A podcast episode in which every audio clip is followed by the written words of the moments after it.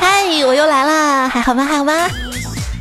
找快乐，听段子来啦！挑好物上京东，欢迎你来收听这一期由京东特别合作播出的段子来啦！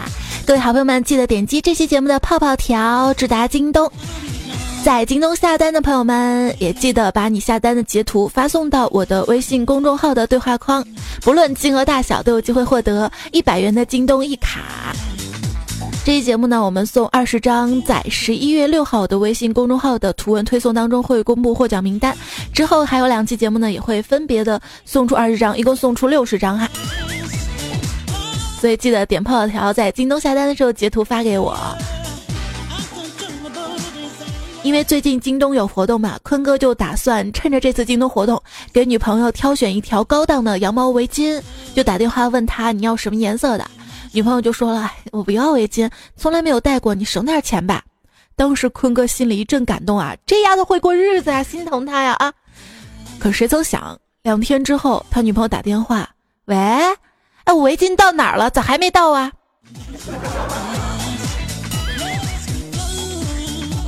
这个女人就是这样的，你知道吗？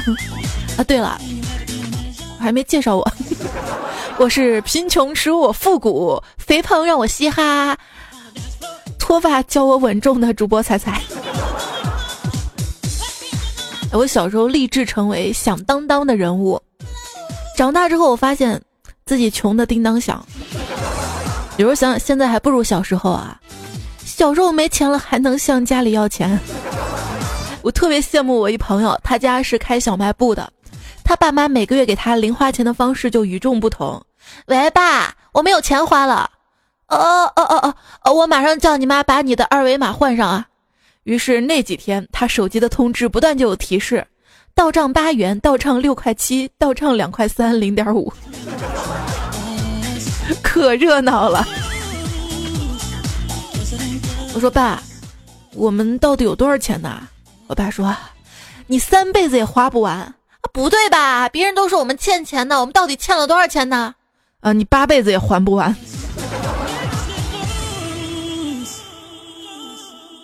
爸爸，咱们家为什么这么穷？我爸说：“那你得问你爷爷呀。”哎，穷不过三代，是不是我儿子这一代就好多了？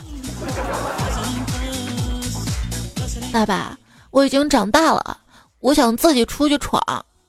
哈哈，很好，果然是我的儿子，有老子年轻时候的风采。当年我也是这么跟你爷爷说的：闯不出名堂就不回家。爸爸，这就是我从来没有见过爷爷的原因啊！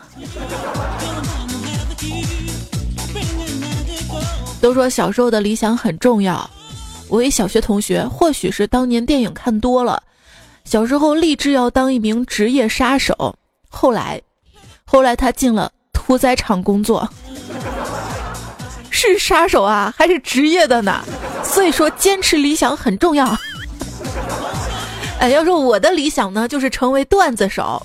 在经过这么多年生活的磨砺和刻苦锻炼之后，我终于成了别人的笑话。当年我毕业找工作，有一个挺不错的工作机会，就是做声音的降噪处理。但我跟我妈说：“妈，我不太想去。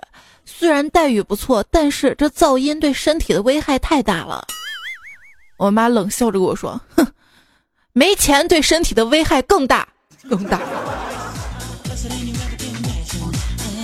终于找到工作，又走向社会了。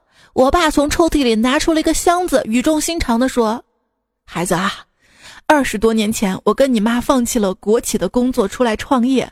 从一开始身无分文，然后三千、五千、一万，到后来二十万、五十万，直到现在，粗略统计应该有五百万了吧，孩子。”这些借据你收好，爸妈这辈子估计还不清了，要靠你了啊！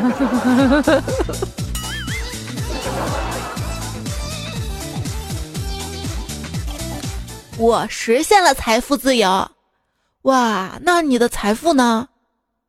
太自由了，不知道在哪儿。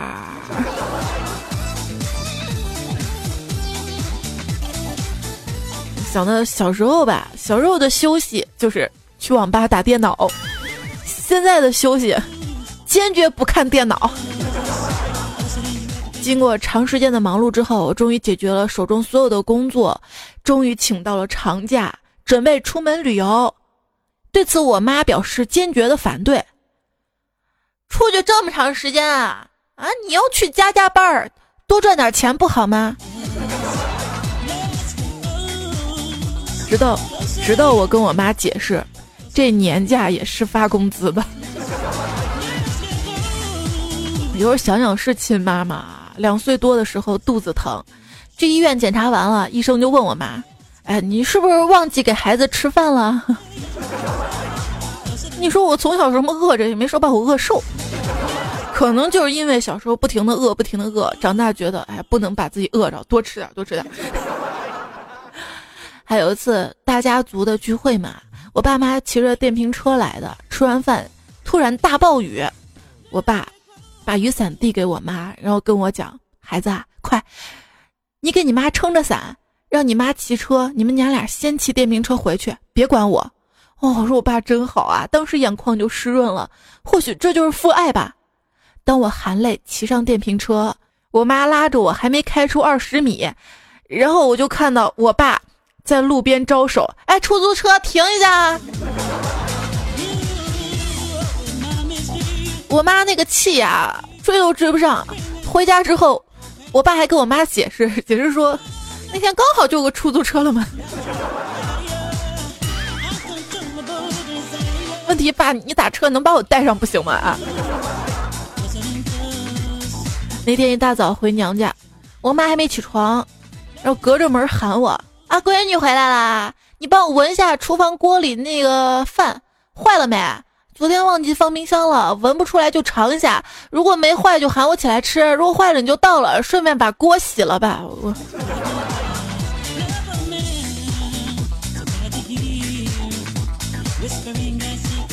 我小学的时候，我们班上有一个奇葩，他就是为了测试他爸妈到底是爱他的灵魂还是爱他的身躯。在某一天放学回家，就告诉他爸：“你的儿子已经死了，我是一个来自于另外一个世界的。”然后他就被打了。所以说，千万不要测试你的父母是爱自己的灵魂还是爱自己的身躯。等你测试完，你会发现都不爱。就爱啊，是经不起试探的，不管是亲情，还是友情，还是爱情，真的是。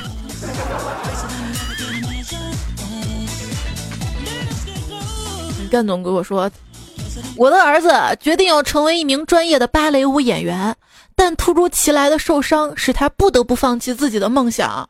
我就问他怎么受伤了，他说我在停车场打断了他的腿。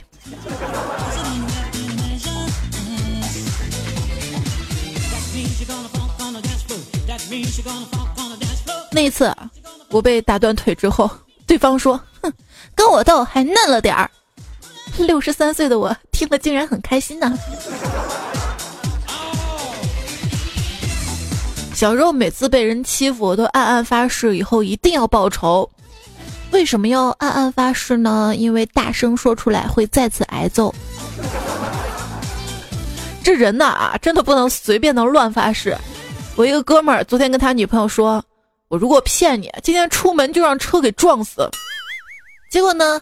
他昨天在家里缩了一天，根本不敢出来浪，好可怜呐！还 记得上一次许愿成功，就那次跟人吵架嘛？我说你来打我呀，没想到竟然心想事成了。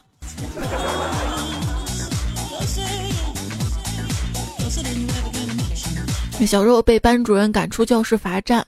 外面风大呀，任凭我苦苦哀求，班主任就是不肯发慈悲让我进去。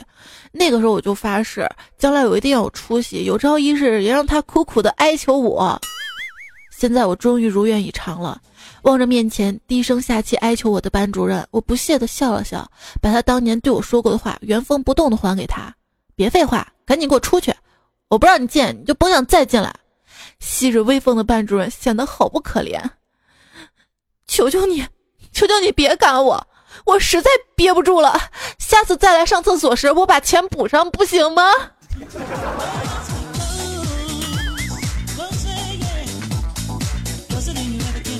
你当年的同学现在都混的怎么样呢？那一次同学会我收到了一同学的名片只见上面赫然标明身份享受国务院终身津贴。哇！全班同学就肃然起敬地问：“你你享受的是国务院什么津贴呀？”他说：“低保。”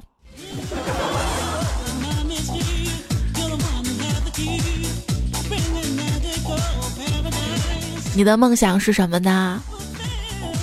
我我想每天都能吃饱，有一座美丽的小岛，有一段美丽的爱情。哦，我知道了，总结一下嘛，就是饭岛爱。虽然是幻想爱情，但那也是幻想啊。一大早收到我妈微信，闺女，出门记得戴口罩啊。我就有点纳闷，说妈，这是今天雾霾还好吧？没那么严重。我妈说，哼，你这么大了还不结婚，有脸出门啊？胖虎也是，他爸妈年纪大了嘛，一直想抱个孙子，但他又不想结婚，也没有女朋友。终于有一天，他妈就发飙了：“我再给你一年时间，你赶紧给我找个儿媳妇回来，让我们早点抱孙子，不然我跟你爸就再生一个，再生一个。”加油哦！就是一直相亲嘛，总是不合适啊。朋友就说了：“你别挑了，再挑下去就大龄剩女了。”我也不知道从哪儿想到一句特别经典的话，我说：“够挑才会拥有更好，不需要的我不要。”其实想想买东西也是这样的啊，像之前嘛，我会趁打折促销买买买买一大堆，但是发现买上一堆也就收快递的时候高兴一下。其实收快递也不高兴，每次还得下楼去拿，我们快递不送到家。结果你会发现收到很多东西最后都用不上，或者是质量不好的很快坏了，还得去再买个好的。看上去省钱，其实是费钱了。所以像现在吧，我买东西就理智多了，我我就只挑好的。这找对象也是这样的啊，你找上一堆不合适的，那么哎，恋爱没几天就分手了。这种我不要，道理就是宁缺毋滥。失恋还很痛苦的好吗？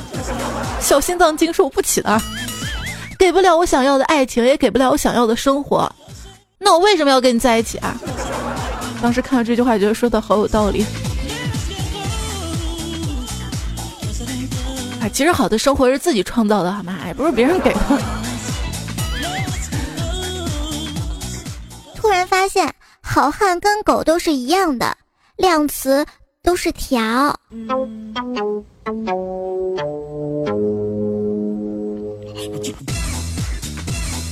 有句话叫“金窝银窝不如自己的狗窝”，我觉得这是狗才会说的话，人还是要上进一点好的嘛。有次听到一姑娘说：“没有壳的蜗牛是鼻涕虫，没有房的男人是可怜虫。”哎呦！一定是听段子的，因为最早之前我们段子就说了，为什么蜗牛看起来偶尔还算可爱，而鼻涕虫则一直很恶心呢？神回复说，有房子以后再猥琐的男人都会可爱的多了。别说男人，女人也是要有的。哎，你凭什么要求我有房啊？你有吗？我决定买房了，新房买不起，看看二手房。二手房一个广告看着还不错，他说的是。东西是旧的，但有他陪伴的日子是新的。房子看多了也就想明白了啊，在一个城市买房子，其实买的是这个城市的股票呀，看涨。接触的六零七零后多了，会发现他们身上普遍有一种八零九零后没有的淡定，那种气定神闲、荣辱不惊，非大风大浪之后不能有。在人群中，六零七零后颇有定海神针的作用，他们也往往乐于跟年轻人分享各种人生职场经验，丝毫不担心后生会复制他们的成功。不过，这一切的奥秘三个字就可以总结：买房早。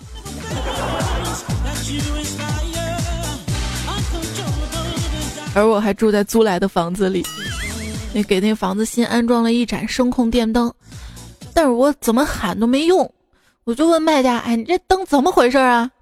然后卖家说：“你声音太难听了，而它是声控，声控。”我早知道就一开始就买质量好的。像我一朋友，他干什么事情特别特别讲究啊？就光拿装修这件事儿来说，我说家具一定要原木的，实木的都不行。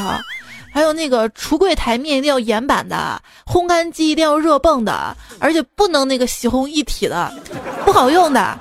热水器一定要淋冷水的，我天哪，好多词儿我都没听说过，这个我听过。音箱一定要智能的，买啥都要上京东的，而且还在京东充了 Plus 会员，说有特权，感觉人家对生活品质的追求特别值得学习啊。所以我就跟我妈说，妈。我新家一定要装智能家居系统，我妈说干嘛用啊？就可以声控的开灯关灯啊。我妈说哎没啥用，我现在已经会声控的开灯关灯了。你你赶紧去厨房给我把灯关了。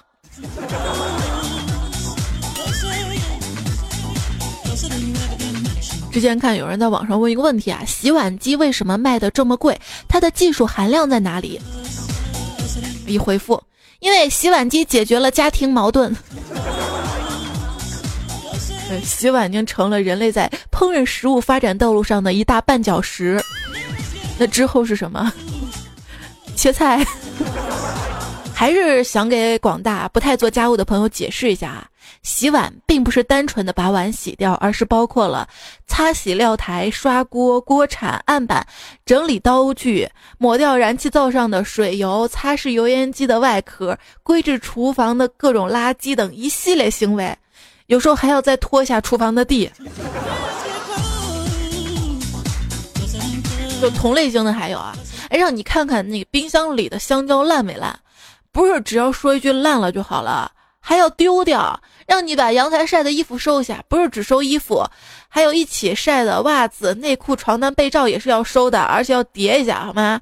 让你给暖水瓶里面装点水，不是只是把水装进去就行了。要先把水烧开的。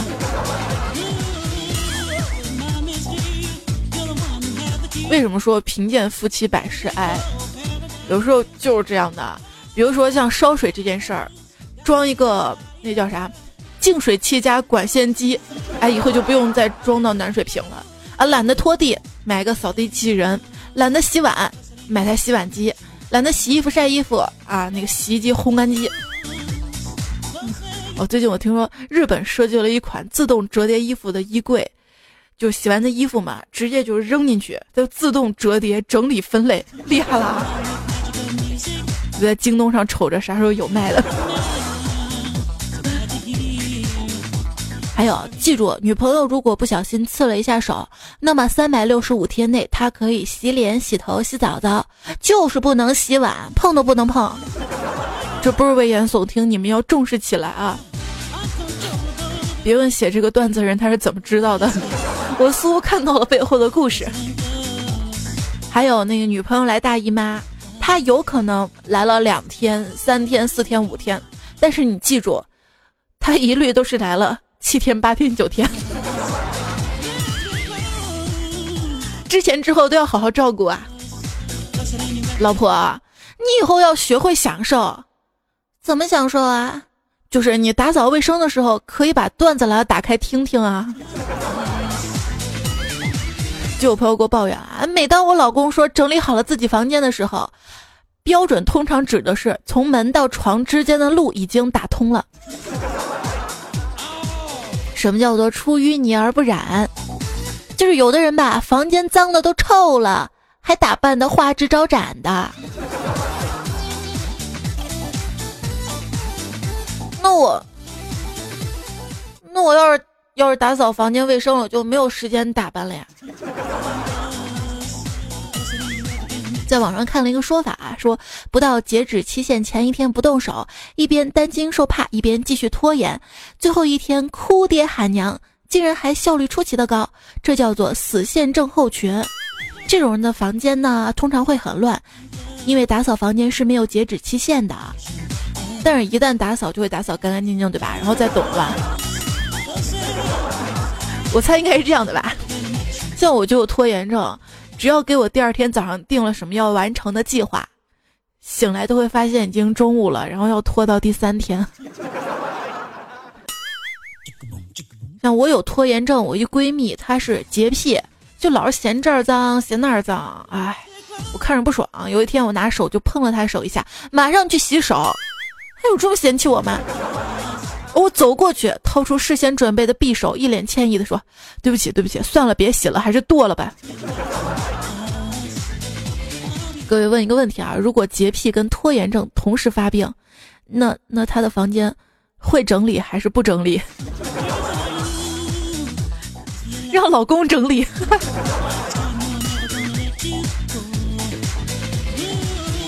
那天电梯里遇到一对情侣哈，那女孩特别撒娇，拉着男孩的手说：“你不要坐电梯了嘛，人家害怕了，人家有幽闭恐惧症。”我男生就说：“你矫情啥呀？你怎么可能有幽闭恐惧症？你在我心里都待了一年多了，哎，虐呀！”在电梯里啊，一位段友叫木子说，戴着耳机坐电梯，结果进去忘了摁楼层了，还一边唱歌一边扭呢。然后突然门开了，老太太一直憋着不笑，我一直忘不了老太太牵的那条狗，一脸疑惑的看我的眼神呢。因为看到怪物一样是吧？尴尬的时候我也遇到过，就有一次坐公交车嘛，我是戴着蓝牙耳机听歌呢，突然一个大妈就小声叫我姑娘。我一愣，你有事儿啊？大妈得意的跟旁边大爷说：“嗨，我就说了，你看，你看那个牌子就不错，那么小声都能听见。”大爷接着说：“哎，姑娘，你这助听器哪儿买的？”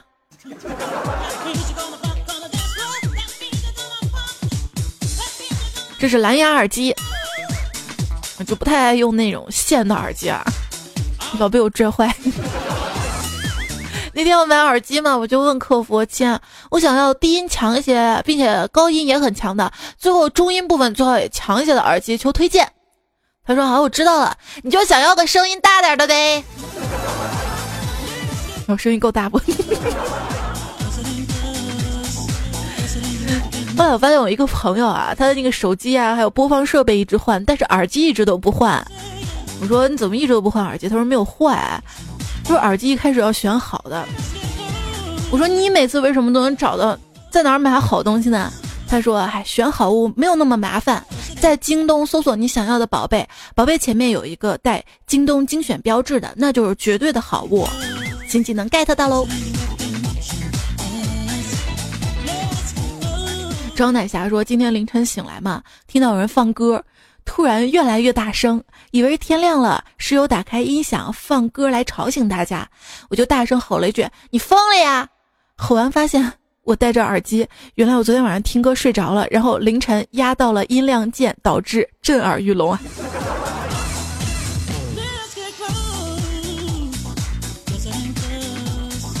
您室友问我上铺：“哎，你电脑里都有什么歌呀？”上铺说：“呃，都是戴耳机的歌啊。”什么歌都需要戴耳机啊！转哥 LC 是我的室友，每天都戴着耳机睡觉，然后我每天都比他要早的起床，然后就看见他被耳机搅的那叫个惨呐！我觉得他总有一天会死在床上。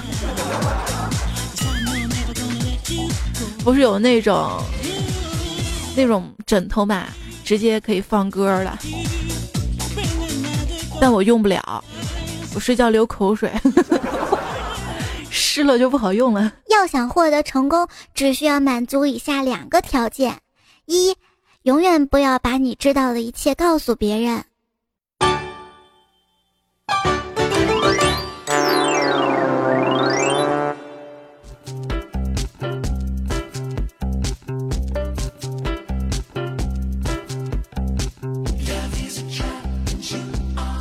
在网上看啊，有人说有些知识社交平台已经成了各行业伪专家的集散地了。其实不是求职者需要这种平台，而是这些迫切传播知识、疯狂展示能力的壮士需要一个体现自我价值的摊位。你说以前流行过一种手绘的涂色书嘛，基本上就是门槛更低的十字绣，让没什么天分的人有机会感受在进行艺术创作的幻觉。说现在啊，想挣钱兜售幻觉的生意是最好做的。说某些个别的知识付费之流卖的其实也是一个智力提高的幻觉。但我对此不是特别反对啊，像碎片化知识确实能够提高一个人知识的广度，开阔眼界，但仅此而已。笨呢，你可以读书健脑；胖呢，你可以努力瘦身；丑呢，可以花钱整容；单身呢，可以提升自我，等待良缘；穷呢，可以学习奋斗，改善条件。可是，如果一个人要是丧，那就彻底没救了。谁说的可以听段子来了呀？最近胖虎就有点丧啊，我抱怨工作辛苦。他说：“哎，我小时候愿望嘛，就是在电脑面前吃泡面，谁知道现在现在真实现了，还是电脑面前吃泡面呀。”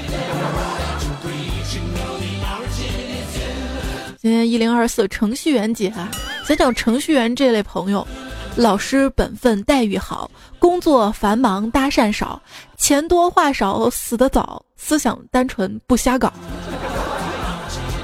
写字楼里写字间，写字间中程序员，程序人员写程序，又将程序换酒钱，酒醒只在屏前坐，醉酒还来屏下眠。酒醉酒醒日复日，屏前屏下年复年。但愿老死电脑间，不愿鞠躬老板前。奔驰宝马贵者去，公交自行程序员。别人笑我太疯癫，我笑自己命太贱。但见满街漂亮妹，哪个归得程序员？谁说的？最近我看新闻说北京开了一个会嘛，那个会基本上就是程序员参加的。然后一个大妈，就应该是展会上面扫地大妈，贴了一个 A4 纸打印的征婚启事，就要求给闺女征婚，只要程序员。只是程序员可能每天都坐在电脑前，接触的接触的圈子太窄了。有人说程序员需要过节吗？不需要，他们需要的只是女朋友，不用上相亲网站，也没有三级警督的舅舅的那种。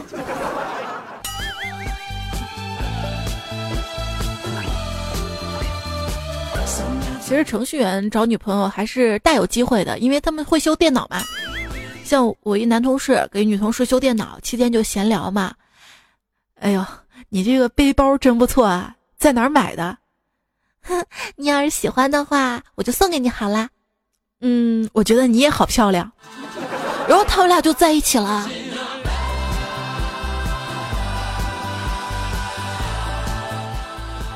但是，但是程序员好像就喜欢背电脑包。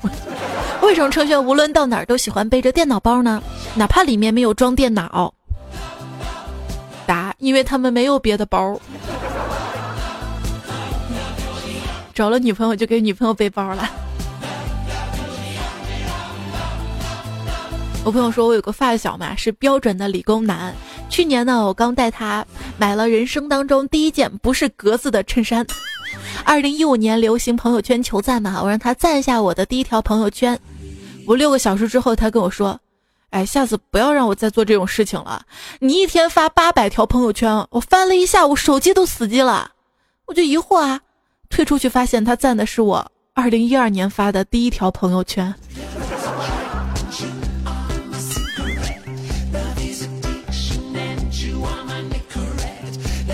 程序员解决问题时候的情节啊，换个灯泡，发现架子松了。拿螺丝刀的时候，发现抽屉的滚轴要上油了，而油又没有了，要开车去买，结果车又坏了。于是老板到了就骂他：“哎，我只是让你换个灯泡，你为什么在修车？”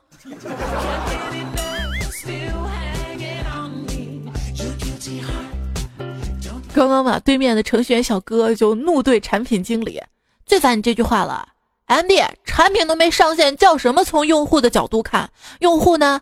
用户说啥了？都是你说的。产品经理说：“我我 TM 那叫适中。”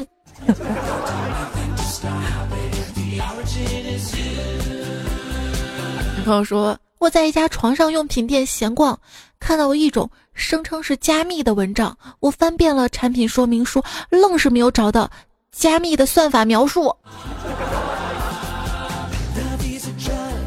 如果想要学代码的话，入门的话推荐推荐沈从文老师的经典编程。嗯，进阶的话呢，还有古龙先生的《编程浪子》。哎，那个怎么读？D E L P H I，说这个语言呢，就像是吉普车，什么路上都能开。却在什么路上都开不好，PB 呢就像卡丁车，只能在固定的线路上开，到室外就有些不稳。VC 呢像跑车，你开得起却买不起，而且一旦发生故障，想修都找不到毛病在哪儿。甲烷呢就像敞篷车，不管刮风下雨还是艳阳高照，都能照开不误。VB 呢就是摩托车，骑的时间越长，你越痛恨它。反正 PHP 就是最好的语言。我为什么说？而胖虎就这么说的吗？他一动就跟我说 PHP 最好的语言，不是好。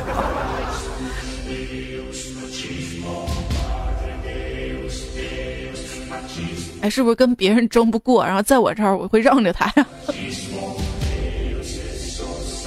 你比我说今天在陆家嘴吃中午饭嘛，一般来说啊，周围回响的声音都是哪些项目啊、收益啊、流动性啥的。哎，今天突然听到一句话：九八 K。难道我听错啦？再仔细一听，爆头才厉害。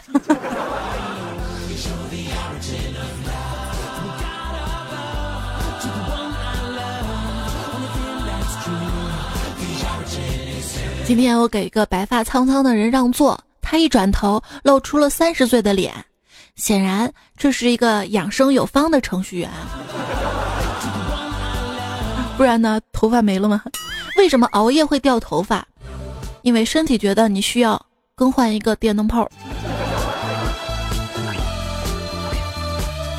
可是还是那句话，人生苦短，多熬一碗是一碗，多熬一碗粥就喝的饱一点嘛。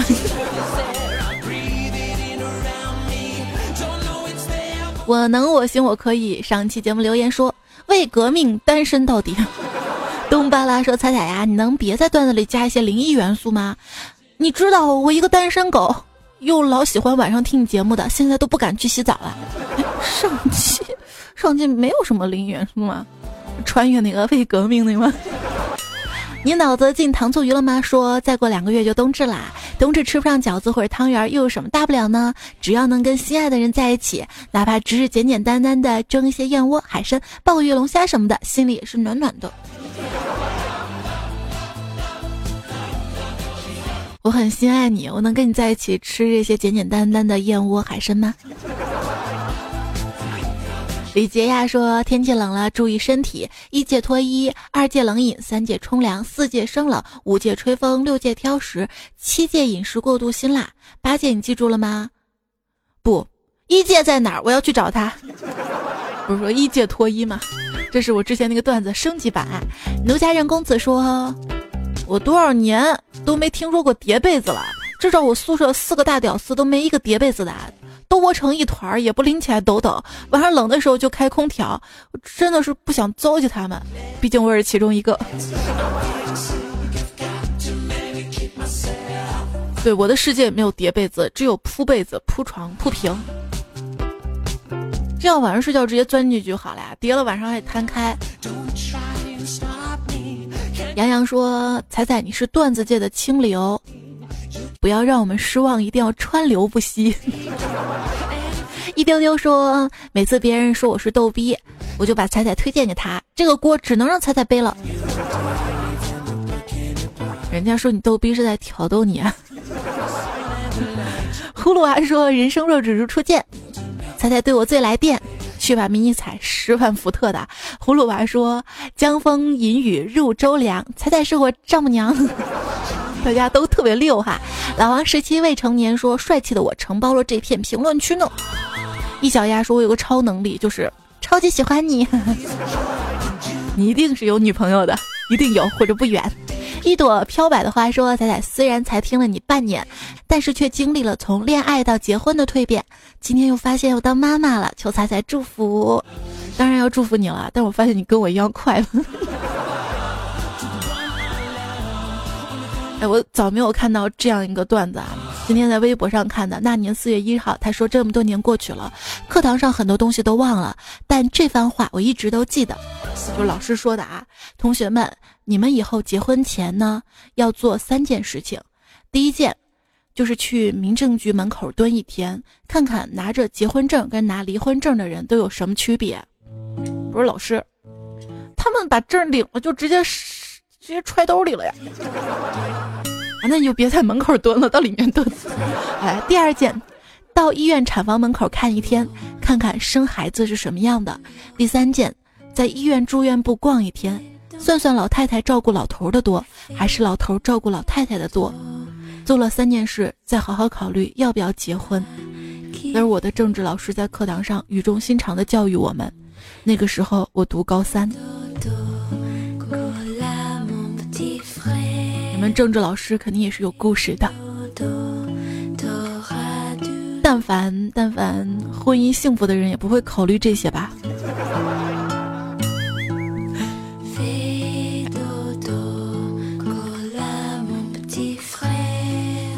双之然说：“实际上牛都是色盲的，牛只是因为斗牛士挑衅他。”羊说：“长得丑，怎么可能还可爱的起来？”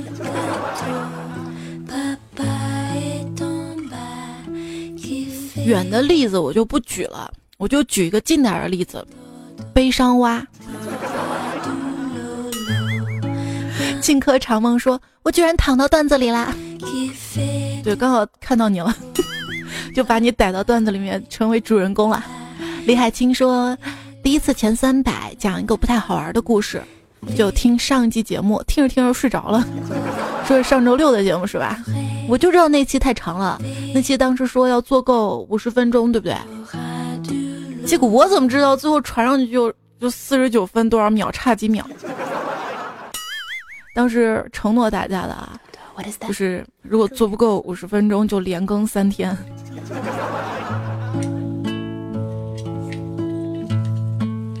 嗯，那今天。三天了啊，很好。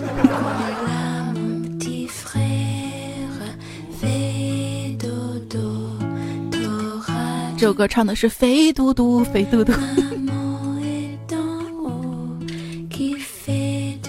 是一首很好听的催眠曲啊。伴随这首歌曲，你该睡觉啦，睡吧睡吧，你的头发不允许你熬夜。节目最后呢，要特别的感谢京东对本期节目的支持赞助，不要忘了六个字儿啊，挑好物上京东。点击这期节目的泡泡条可以直达到京东。如果在京东有下单购物，不论金额，也记得。截图晒单发送到我的微信公众号的对话框，我的微信公众号呢是彩彩，在微信的右上角点击添加好友，选择公众号搜“彩彩彩是采访彩”，搜到加关注，对话框就跟平时聊天对话框一样，把你在京东上面购物的截图发过来就好了。过几天呢，我会陆续的抽出很多幸运的朋友，每人送出一百元的京东一卡。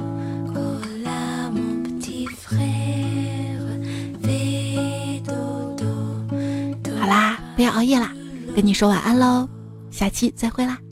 苍天有眼啊，女娲补天的时候说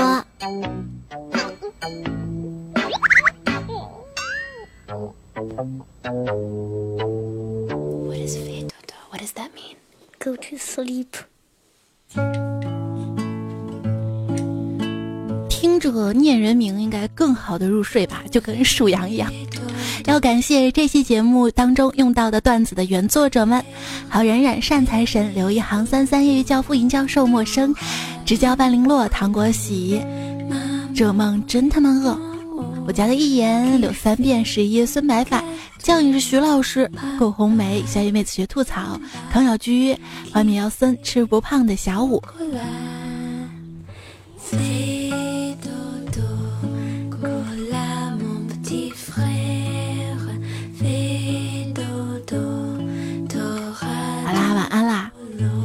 也可以明天早上起来再听一遍，下期再会啦。